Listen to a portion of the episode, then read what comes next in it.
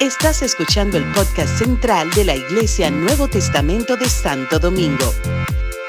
Esperamos que este mensaje sea de bendición para tu vida.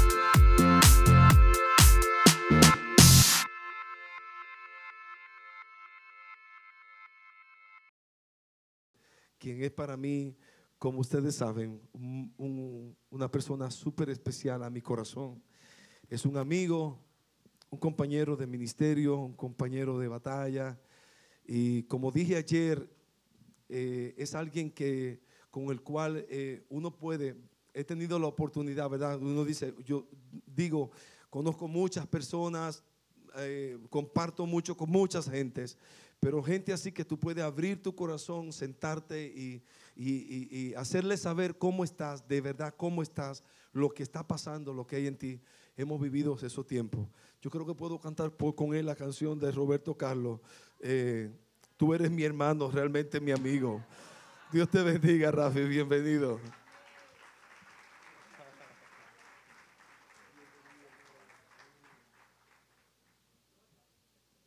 Preparémonos para recibir un manjar espiritual. Eh, aprecio el don de la palabra de Dios en la vida de Pastor Rafi.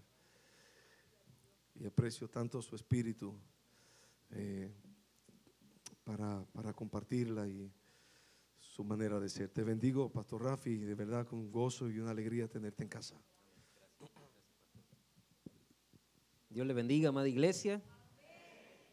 Vamos a orar, vamos a darle gracias a Dios, amén, para exponer la palabra del Señor. Padre, te damos gracias, Dios, por un día más de vida, Señor, y estamos delante de tu presencia, Señor, para poder escuchar el consejo de tu palabra, Dios eterno. Tu palabra es viva y es eficaz, Señor. Y es nuestra oración, Señor, como siempre, que pueda cumplir el propósito por el cual es enviada, Señor. Tu palabra no retorna atrás vacía, Señor tu palabra, Dios, cumplirá aquello por lo cual es enviada, Dios eterno. Y es mi anhelo, Señor, que sin importar las diferentes necesidades que puedan haber hoy, Señor, en este lugar, una palabra, Dios, pueda llenarlas todas, Señor. Te doy gracias, Padre amado, y oro que tu Espíritu Santo pueda, Señor, pasearse en nuestros medios con poder. Y que nos anime, Dios, y nos inspire a poder alcanzar aquello que tú tienes para nosotros, Dios en la eternidad. En el nombre de Jesús te damos gracias, Dios. Amén. Y amén. Pues reciban un saludo de, todas las iglesias en Puerto Rico, especialmente de la iglesia que pastoreo en Vega Baja y en Toalta. Eh, están conmigo Omar e Irma, ¿verdad? Vienen acompañándonos junto con otros hermanos, ¿verdad? Una delegación linda que vino de allá de Puerto Rico. Y creo y puedo decir sin, sin temor a equivocarme que estos muchachos no, no regresan igual, ¿verdad? Dios eh, tenía una cita divina con ellos aquí en la República Dominicana y no han parado de hablarme y de decirme lo bien que le han pasado y sobre todo cómo Dios eh, ha tenido detalles y, momentos especiales para ellos y para su ministerio. Así que como siempre agradezco a la, iglesia aquí en, Santo Domingo. Eh, le decía ayer a los hermanos que realmente uno se siente en casa en este lugar. Yo no sé si es porque llevo muchos años viniendo, ¿verdad? Pero yo podía mencionar los nombres ayer a, a Pastor Matiel y le decía fulano, fulano, fulano, fulano. Siempre nos reciben con tanto amor, con tanto cariño. Y de verdad que no es, no es un acto protocolar decir que yo no me siento eh, visita aquí, yo me siento realmente en casa. Eh, y le doy las gracias por, por eso, por, por, recibirnos con tanto amor siempre. Un saludo también de mi papá, eh, que estuvo hace unos, ¿verdad? un tiempo aquí con ustedes compartiendo la palabra de Dios. Les aprecia muchísimo y ya no se aguanta las ganas de volver a estar acá con ustedes. Bueno, quiero compartir hoy un mensaje que, he titulado Una iglesia que edifica para la eternidad. Una iglesia que edifica para la eternidad. Y quiero comenzar eh, haciendo como una, aclaración, ¿verdad? Nosotros hemos, si usted ha estado en la, en la iglesia por suficiente tiempo y usted viene todos los domingos y viene tal vez otro día adicional en la semana, eh, supongamos que usted viene dos veces por semana a la iglesia y no falta ninguna de las semanas, usted se ha expuesto a 104 mensajes de la palabra de Dios. 52 semanas por dos, 104. Es un año.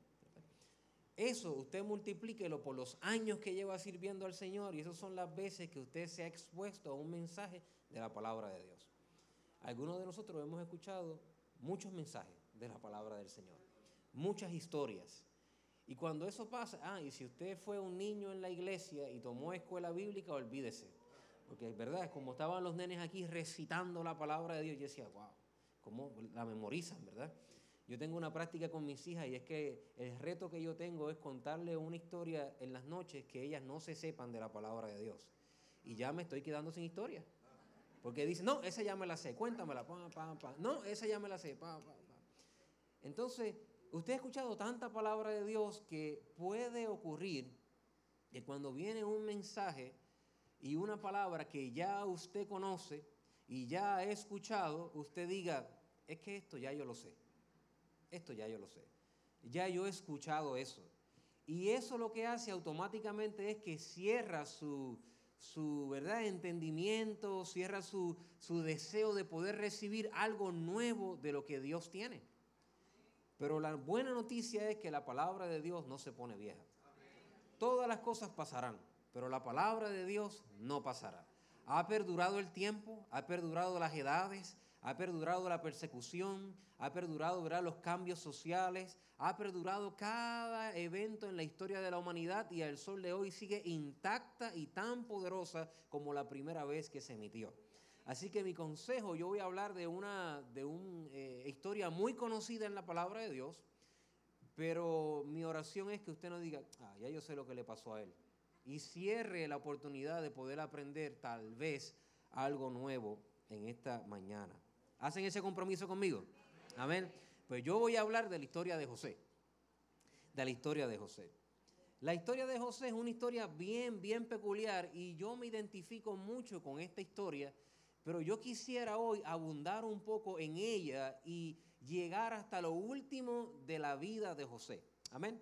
Quiero dejarles saber que lastimosamente su historia ha sido utilizada para ejemplificar solamente un lugar de privilegio, un lugar de poder y una bendición que Dios quiere darnos si nosotros atravesamos ciertos procesos, ¿verdad? Ese es el mensaje que usualmente yo he escuchado. Y yo le he predicado un montón de veces. Si usted es fiel a Dios aquí y se mantiene fiel, Dios te pondrá en una posición de privilegio, Dios te llevará al palacio. Y casi todos los mensajes que yo he compartido y he escuchado es de la cisterna al palacio, de, del lugar de, abandono al lugar de bendición, ¿verdad? Y, y es así, qué bueno por eso. Pero la historia de José no terminó en Egipto. Y eso es que yo quiero hablar un poquito con ustedes hoy. Todas las personas que terminan la historia de José en Egipto tienen una tendencia a pensar más en las cosas de esta vida que en la eternidad. Que en la eternidad. Y es mi anhelo que a través de este mensaje la iglesia pueda salir de este lugar una vez más eh, con un mensaje refrescado, con una mentalidad refrescada de las cosas que son verdaderamente importantes para nosotros los creyentes, los cristianos. Pero antes, quiero comenzar hablando acerca de las cosas importantes que necesitamos para poder edificar para la eternidad. La iglesia es un organismo espiritual. Amén. Es un organismo espiritual. Y las, las prácticas y las cosas que hace son prácticas y cosas espirituales. Nosotros edificamos para tener no solamente un impacto en esta vida, pero también edificamos para tener un impacto en la eternidad. Nosotros esperamos un Salvador. Nosotros tenemos la idea de que después que muramos aquí en esta vida, hay algo más. ¿Sí o no? Porque el apóstol dijo que si usted solamente espera en Cristo para esta vida, es digno de la conmiseración del mundo entero. En otras palabras, si solamente buscamos a Dios para ser bendecidos en esta tierra, eso no es suficiente y ese no es necesariamente el plan completo de Dios para nuestra vida. Si vamos a edificar una iglesia y si vamos a construir un ministerio, y estoy hablando de cada uno de nosotros como individuo, que tenga un impacto eterno, lo primero que tenemos que asegurarnos es que el respaldo de Dios esté con nosotros. Una de las cosas que remarca la historia de José en varias ocasiones, lo menciona en, en momentos buenos y en momentos no tan buenos, es esta frase que dice, y Dios estaba con José. Por ejemplo, una referencia en el libro de, de, Hechos, capítulo 7, versículo 9, la historia de José fue tan impresionante e importante que aún en la iglesia del Nuevo Testamento, miles de años después, todavía los apóstoles la recordaban y hablaban de ella. Dice, los patriarcas, movidos por envidia, vendieron a José para Egipto pero Dios estaba con él. Pero Dios estaba con él. El respaldo de Dios era evidente en la vida de José. Ahora, es bien importante entender esto. Nosotros no podemos confundir el respaldo de Dios con lograr lo que nosotros queremos. Usualmente nosotros creemos que si Dios me respalda, yo llegaré a alcanzar exactamente lo que yo quiero, como yo quiero, porque yo lo quiero. Y eso no necesariamente es así. Porque ¿cómo es posible que Dios diga, los hermanos de José lo vendieron, pero Dios estaba con él? ¿Cómo es posible que el respaldo de Dios se exprese en una manera de, tragedia, de situación difícil, de crisis? ¿Cómo es posible que Dios respaldando a un hombre haga que ese hombre pase eh, el, el, menosprecio de su familia, que esté metido en una cisterna, que lo hayan vendido, que haya llegado a una cárcel y en cada una de esas etapas se expresa, Dios estaba con él.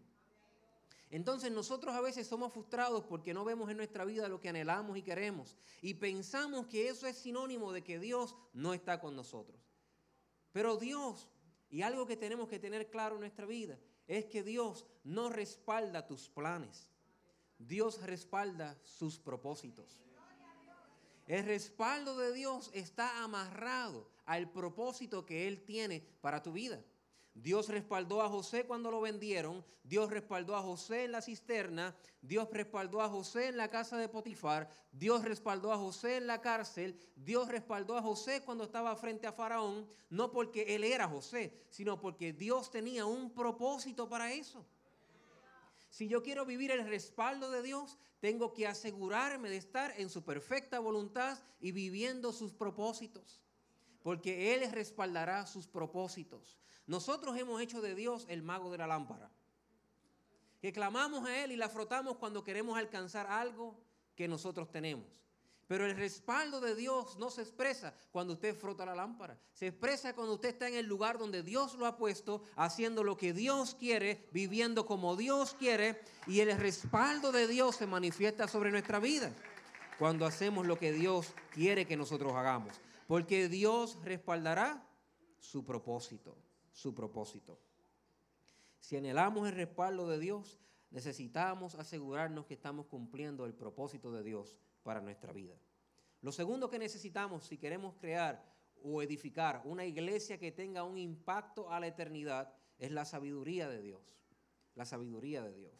Dice la palabra de Dios en la historia que cuando José interpretó el sueño de Faraón, Dios también de alguna manera le dio una capacidad para poder ejecutar ese sueño que tenía. Él vio el sueño, él lo interpretó, pero le dijo a Faraón, esto es lo que debes de hacer. Y vemos una, una enseñanza de administración tremenda, de organización tremenda. Por eso yo creo mucho en la administración, ¿verdad? no porque solo la estudié, sino porque la veo en la palabra de Dios y veo sus beneficios. Y cuando José dice, debes de administrar esto de esta manera, así, así, así, Faraón dijo, no hemos visto en todo el pueblo la sabiduría que hay en este hombre, en nuestras palabras, lo que él quiso decir. ¿A quién vamos a entregar esta, esta obra si en él está el espíritu de los dioses?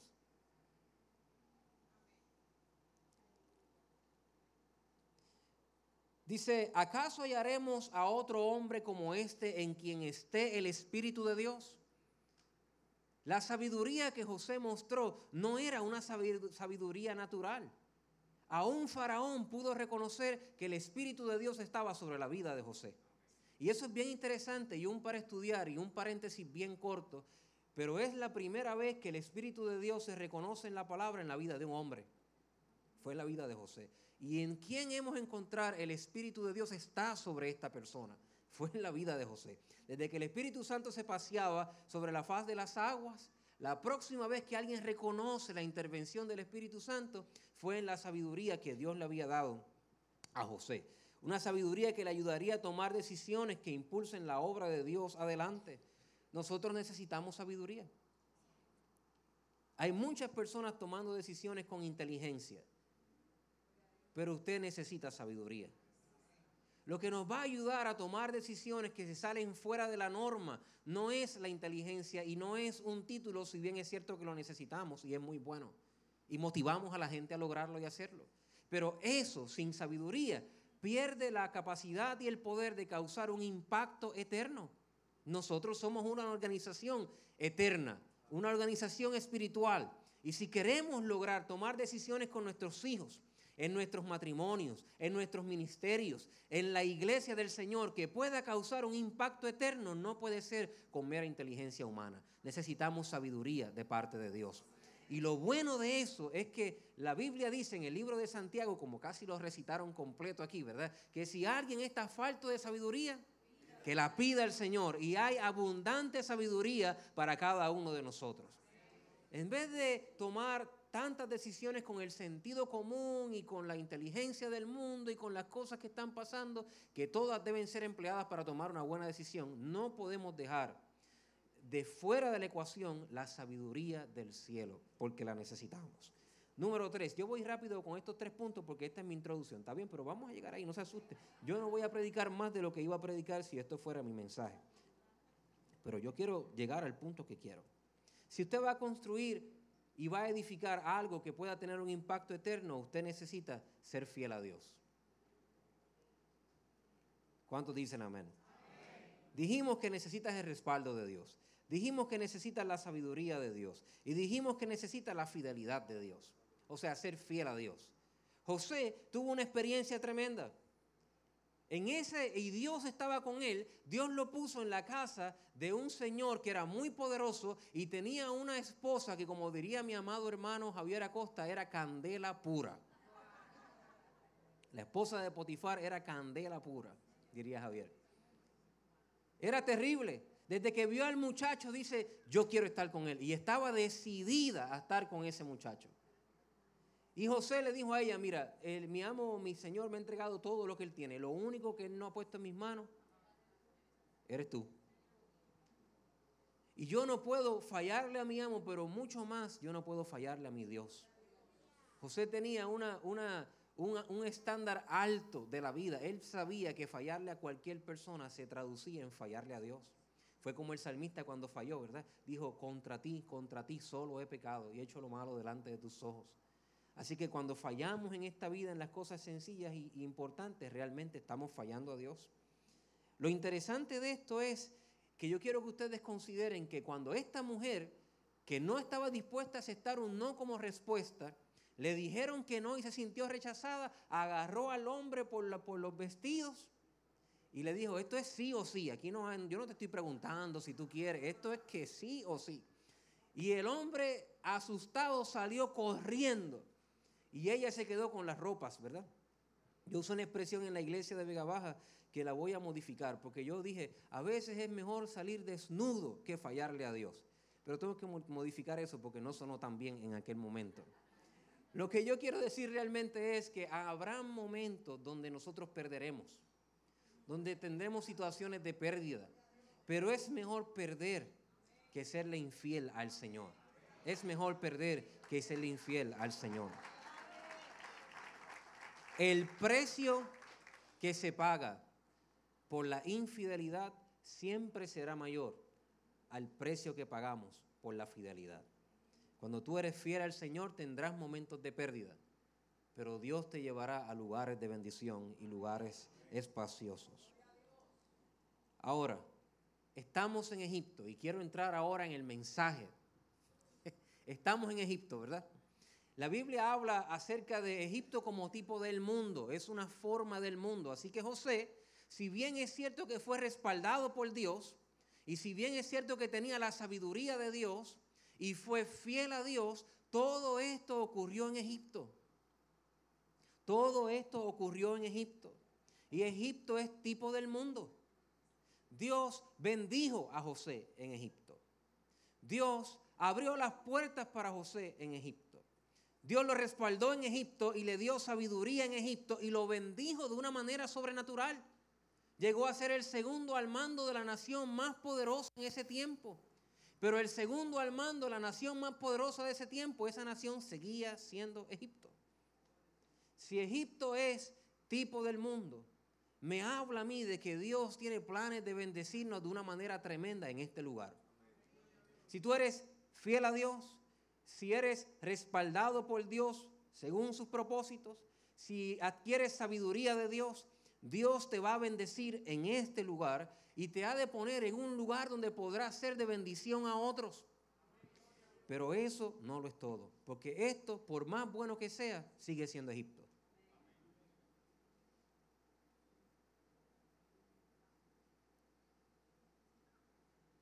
Sigue siendo Egipto.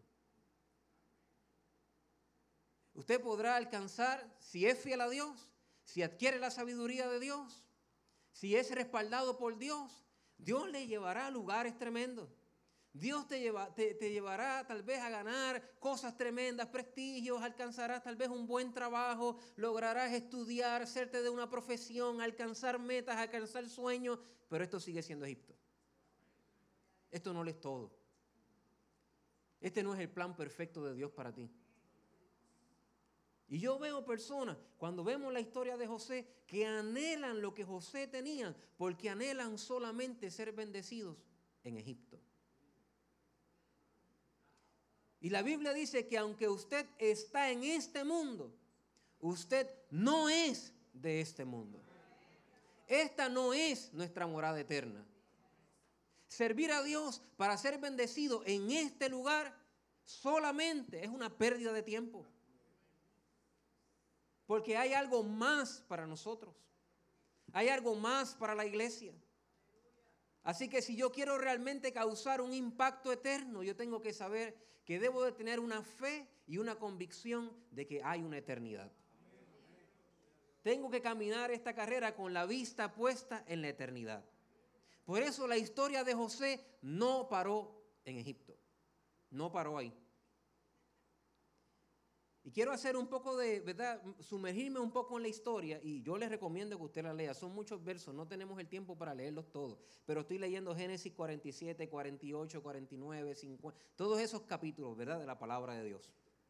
Dice que cuando José fue bendecido y llegó a ser el segundo al mando de la nación, él trajo, ¿verdad? De alguna manera conocemos la historia, los hermanos llegaron a buscar comida, le damos para adelante a la historia, ¿verdad? Como cuando usted le da así para adelante en el televisor y llegamos a que los hermanos llegaron finalmente con su papá, se establecen, José le da la tierra de Gosén, una tierra de la mejor que había en ese lugar. Los hermanos que eran los que lo traicionaron y los que lo vendieron, ahora estaban gozando de la benevolencia y la bendición de aquel bendecido. Porque lo que Dios quiere darte en esta tierra, en Egipto, será una bendición tan grande que en ocasiones rebosará tanto que terminarás bendiciendo a aquellos que no se lo merecen. Ahora, si la bendición que llega a tu vida alcanza incluso a aquellas personas que no se lo merecen, eso pudiera sonar hasta un poco injusto. Si es que usted tiene su mirada puesta solo en esta tierra.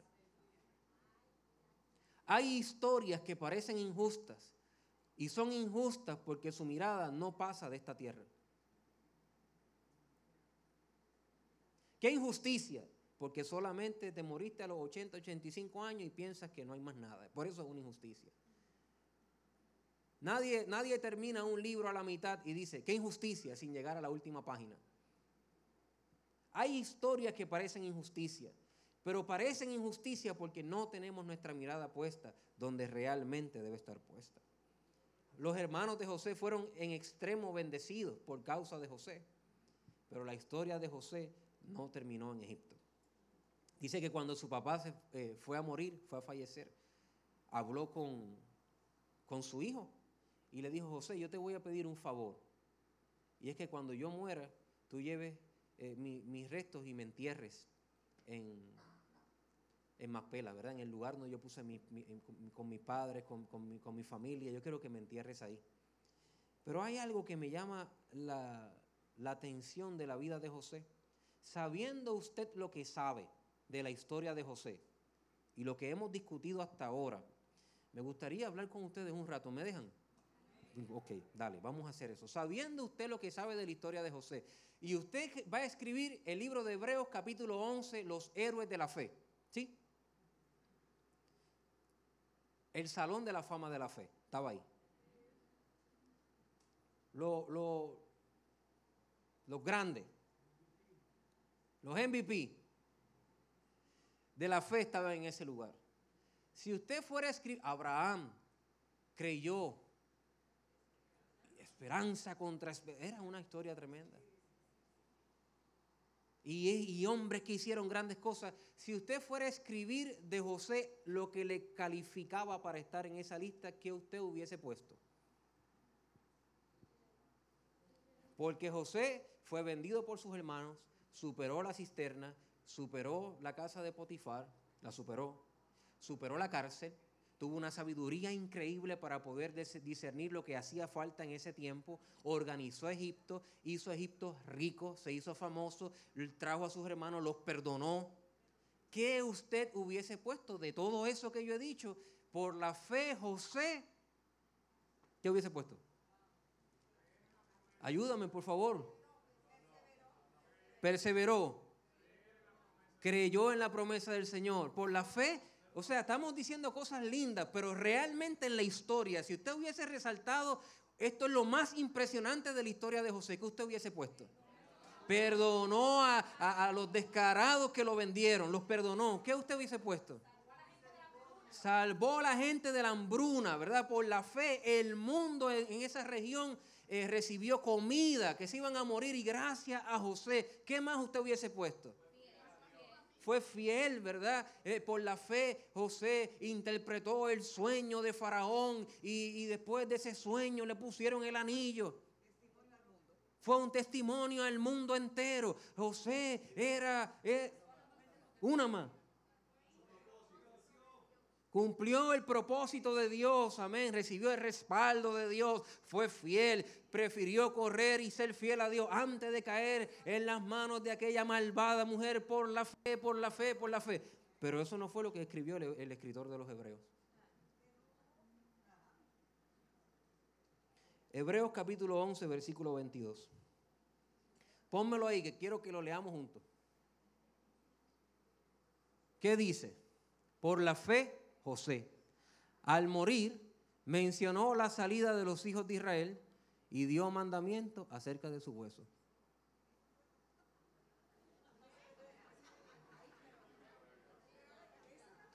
¿En serio? Dicen, dicen ¿en serio? Dicen.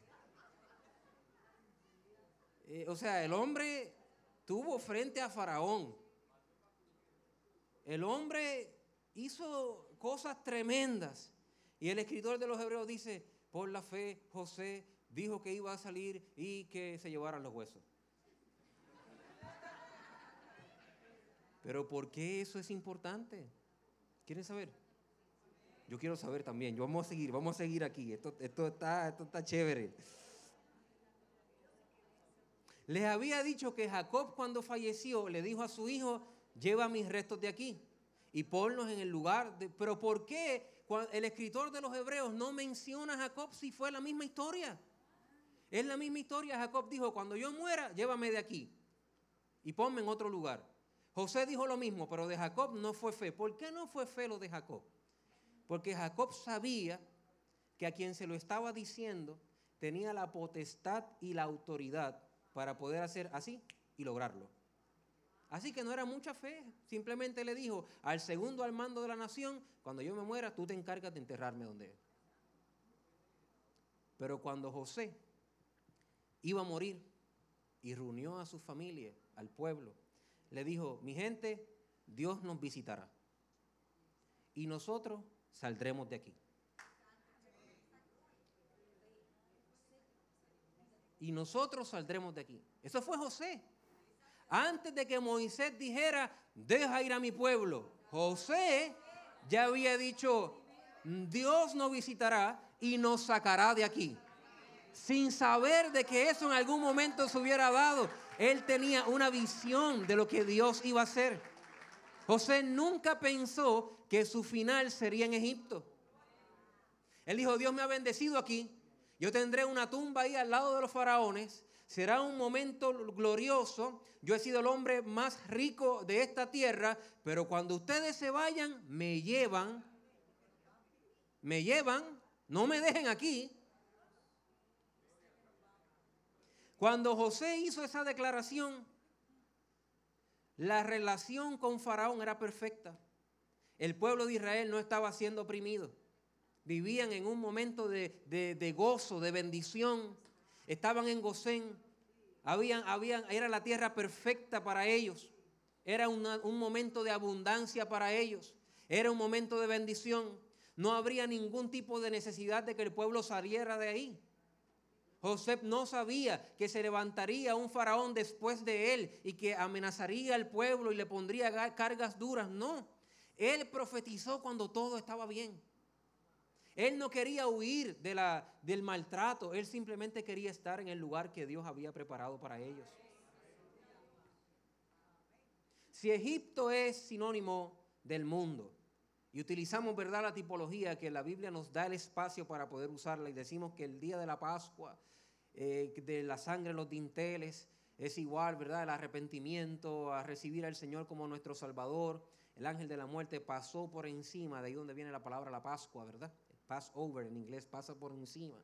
Entonces salen al desierto y, dice la palabra de Dios que, eh, y todos fueron bautizados en el mar, ¿verdad? Con Moisés en el Nuevo Testamento. Así que cuando cruzaron el mar, podemos decir que es un tipo del bautismo en aguas, y llegaron al Sinaí, y, el, Sinaí fue lleno del poder de Dios, y fuego cayó sobre el monte, podemos decir que esa es la llenura del Espíritu Santo, y, y siguieron hasta poder alcanzar el lugar de la tierra de la promesa que Dios le había prometido.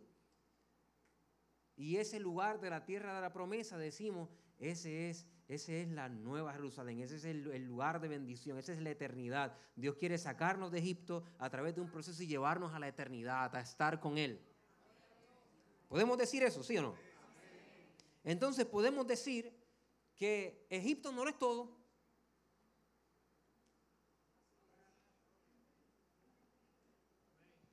Que Dios te va a bendecir en la República Dominicana. ¿Cuántos dicen amén a eso? Yo, y déjame decirle algo, yo quiero ser bendecido yo seré fiel a Dios, yo disfrutaré el respaldo de Dios en esta tierra, lo disfrutaré, seré fiel a Dios, estaré en lugares de bendición donde Dios me permitirá bendecir a otros, aunque no se lo merezcan. Utilizaré la sabiduría de Dios para poder bendecir mi familia, mi país y poder ser un hombre bendecido, pero yo sé que esto no lo es todo. Esto no lo es todo. José dijo, cuando cuando ustedes se vayan de aquí, me llevan. Los huesos míos se van con ustedes. Ahora, yo voy a tratar de, yo estoy tratando de organizar mis pensamientos, ¿está bien? Porque yo quiero darle todo. Porque no voy a volver hasta mucho tiempo y después ustedes no se van a acordar de este día. Yo voy a darle todo lo que tengo. ¿Me dejan? Ok. Decimos de José. José fue injusto que los hermanos disfrutaran la bendición de José. Eso hubiese sido verdad si no hubiésemos tenido nuestra mirada puesta en la tierra, ¿verdad? De Canaán, en la eternidad, en el lugar que Dios tenía para ellos. Pues Jacob, antes de morir, antes de morir, llama a José y le dice, José, tráete tus hijos. ¿Se acuerdan de la historia, verdad? Y ahí va José con ellos. Y Jacob le dice algo a José bien interesante. Jacob le dice a José, mira, José, aquí va a pasar algo tremendo. Y es que Efraín y Manases, de hoy en adelante, ya no son tus hijos, son míos. Son míos. De ahora en adelante, Efraín y Manases son míos. Los que te nazcan después de ellos son tuyos. Pero estos dos son míos. Y ahí José recibe algo tremendo porque Jacob le dice, yo te he dado a ti una porción adicional que la porción de tus hermanos. ¿Verdad que nosotros decimos, yo quiero una doble porción? Y pensamos que la doble porción es brinco y salto y queremos doble porción sin cisterna, sin casa de Potifar, sin cárcel, queremos doble porción. Pero a José recibir la doble porción le costó. Le costó el, menosprecio de sus hermanos, le costó eh, eh, la cárcel, el ser, el le costó todo. Pero él recibió una porción adicional a la de sus hermanos. Y yo quiero leer algunos, yo, quiero leer algunos versos. Yo estoy emocionado con esta historia, Dios mío. A mí me encanta la palabra de Dios. yo me la disfruto. Perdonen, perdónenme mi, mi. Mira, escuchen esto.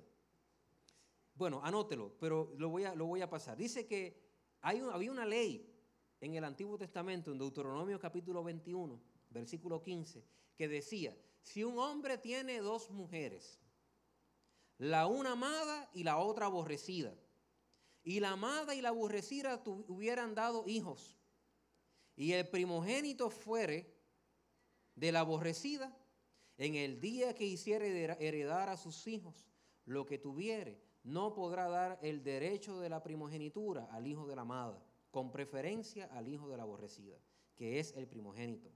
Mas al hijo de la aborrecida reconocerá como primogénito para darle el doble de lo que le respondiere a cada uno de los demás. Porque Él es el principio de su vigor y suyo es el derecho de la primogenitura. En otras palabras, en arroz y habichuela, como decimos en Puerto Rico, si usted se casó en ese tiempo, ¿verdad? aquella gente loca se casaba con, más, con más de una mujer. Si usted se casó con dos, a una la amaba y a la otra no, y el primer hijo venía de la que usted no amaba, y después tiene un hijo con la que amaba, el que era el primogénito era el que de la que no amaba. Era así y a él le correspondía una porción adicional de la porción que le tocaban a los demás hijos. Cuando Jacob le dice a José, yo te he dado a ti una porción mayor, una porción extra, que la porción que le he dado a tus hermanos, ¿qué fue lo que hizo con José? Lo subió, él era el once, él era el once, y era el hijo de la amada. Se supone que él no recibiera esa bendición. Se supone que quien recibiera esa bendición fueran los de arriba. Rubén, pero ¿sabe lo que le dijo Jacob a Rubén? Rubén, la fuerza de mi vigor, no serás el primero. No serás el primero. Y siguió por ahí para abajo, bendiciendo, bendiciendo y bendiciendo y bendiciendo, hasta que llegó a la vida de José. Y la José le dijo, a ti te daré una porción adicional que la porción que le daré a tus hermanos. Qué tremendo, ¿verdad? Míos serán. Y después de los que engendraron después de ellos son tuyos. Ahora, mira la bendición que Dios le da a José a través de, los labios de su padre. Escuche bien esto, por favor. Génesis 49, versículo 22 dice, rama fructífera es José. Jacob empezó a bendecir a cada uno de sus hijos tú no serás, tú no serás, este, tú serás esto, tú serás lo otro, y llegó a José. Rama fructífera es José. Rama fructífera junto a una fuente, cuyos vástagos se extienden sobre el muro, le causaron amargura, le asatearon y le aborrecieron los arqueros, mas su arco se mantuvo poderoso.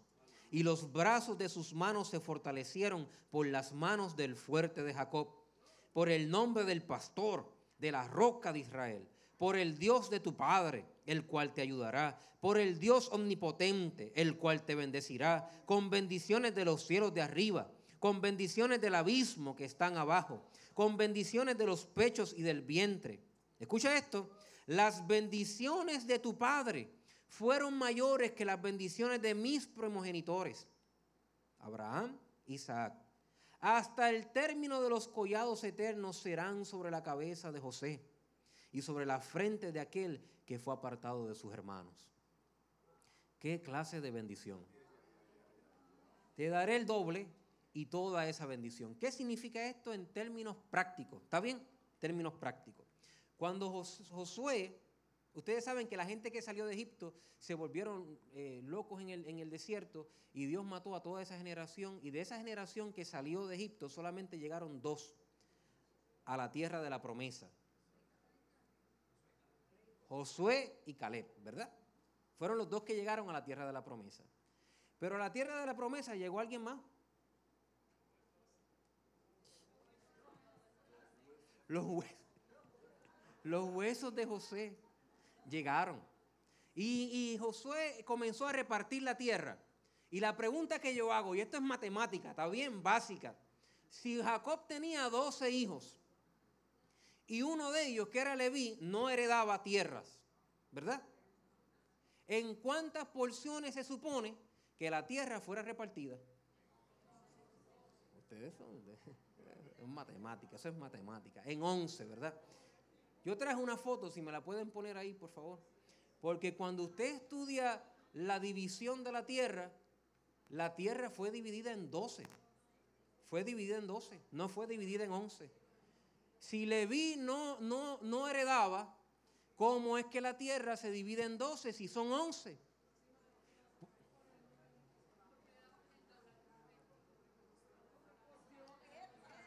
Porque ahí estaba, mira, en el medio, en lo mejor de la tierra, mira quiénes estaban ahí. Manasés y Efraín. Puede ser que en Egipto los hermanos hayan recibido la misma bendición.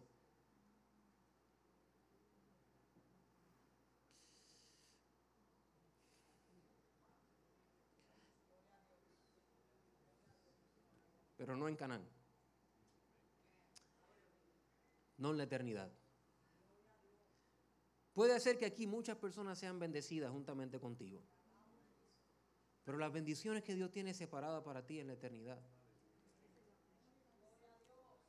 son un tesoro tremendo. Tú no eres de esta tierra. Dios te va a bendecir en esta tierra, pero eso no lo es todo. Dios te pondrá delante de los reyes, pero eso no lo es todo. Dios te dará sabiduría para que tu familia sea bendecida, eso no lo es todo. Dios te abrirá las puertas y te sacará de la cárcel y te pondrá en lugares de bendición y privilegio. Eso no lo es todo. Dios tiene algo mejor para nosotros, iglesia. Cosa que ojo no vio, ni oído escuchó, ni ha subido al corazón del hombre, son las que Dios tiene preparadas para aquellos que le aman. ¿Cuántos dicen gloria al Señor? Dios tiene algo perfecto para nosotros en la eternidad pelea por la eternidad. Tengo una visión de la eternidad. Hay una doble porción que nos espera. Hay una bendición tremenda en la eternidad. No te enredes en los negocios de este mundo como aquel que quiere agradar a las personas de este mundo. Sirve al Señor con pasión y con determinación porque hay una eternidad que nos espera. La vida eterna es real. Dios tiene un plan y un propósito perfecto para nuestras vidas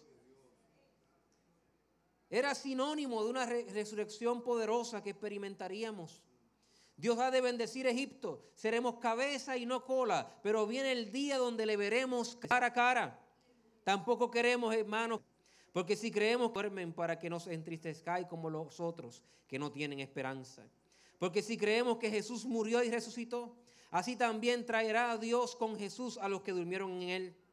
Porque lo, por lo cual decimos esto en palabra del Señor que nosotros que vivimos, que habemos quedado hasta la venida del Señor, no precederemos a los que durmieron, porque el Señor mismo, con voz de mando, con voz de arcángel, con trompeta de Dios, descenderá del cielo. Y los muertos en Cristo resucitarán primero.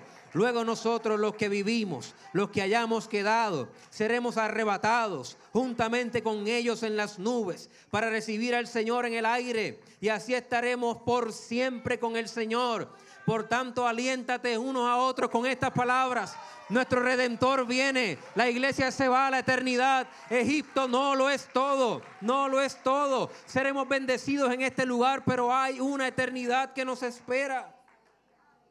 Aleluya. Yo me quiero ir para la eternidad. Yo quiero ir, yo quiero ver al Señor.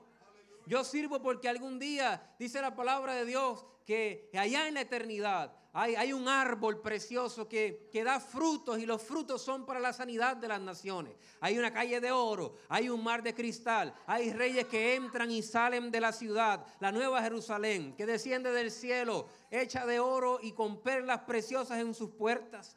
Dice la palabra de Dios que ahí habrá muchas personas, pero sus siervos le servirán y verán su rostro y su nombre estará escrito en sus frentes. Ese es el día que yo espero.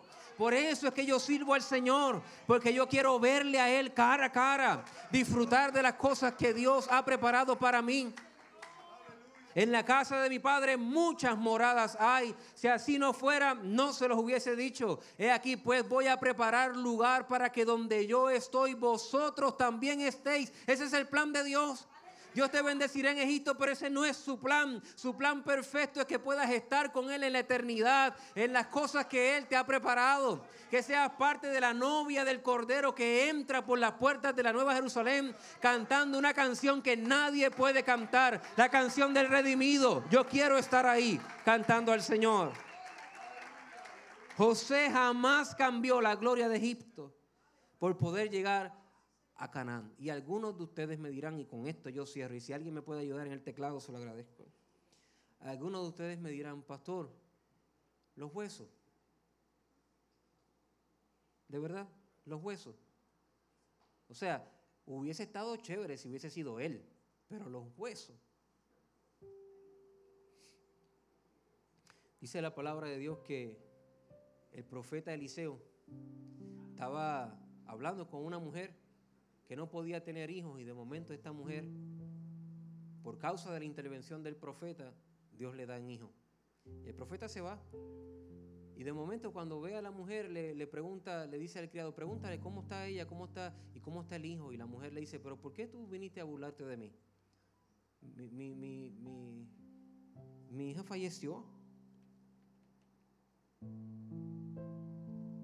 El niño está muerto. Y Eliseo dice, ¿cómo? Voy para allá. Y fue para allá. Dice que puso el, niño así en la cama y se tiró sobre él. sus ojos con sus ojos, su boca con su boca, todo su cuerpo encima del niño. Se fue a dar una vuelta por la sala, volvió otra vez, se tiró sobre él otra vez, teniendo contacto con él.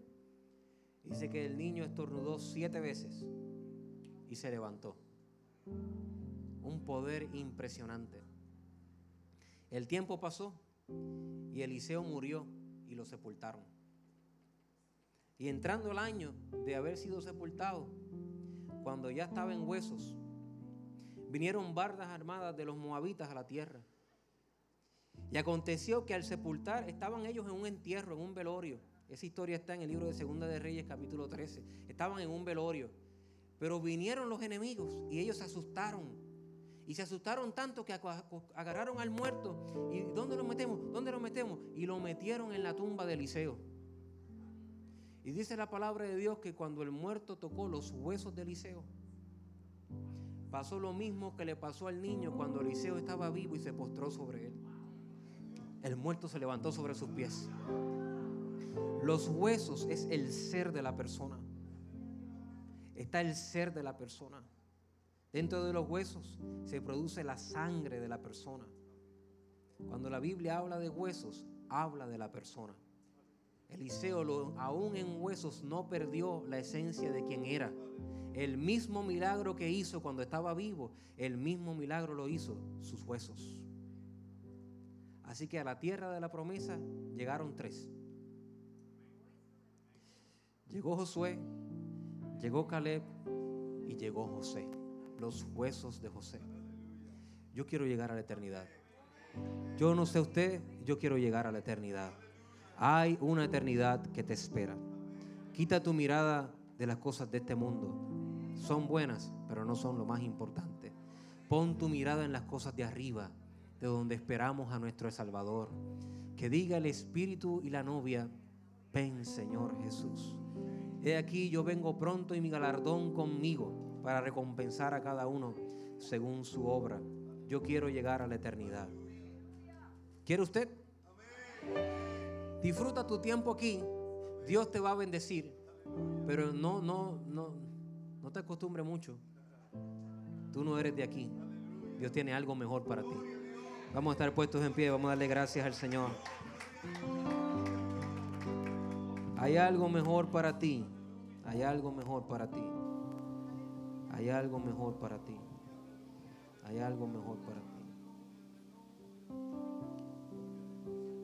Cuando empiezas a ver la vida con la mirada puesta en la eternidad, sabes que las historias de injusticia tendrán su fin.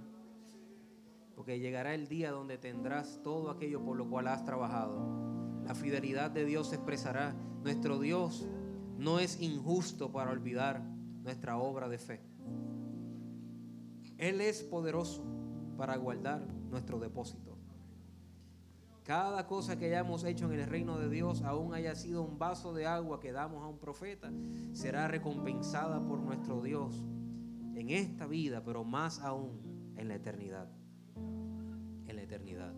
Nosotros los cristianos realmente creemos que cuando una persona muere, la vida no se acaba. Ahí es cuando la vida comienza.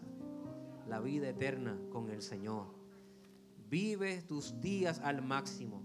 Sácale el mayor provecho a la vida que Dios te ha dado.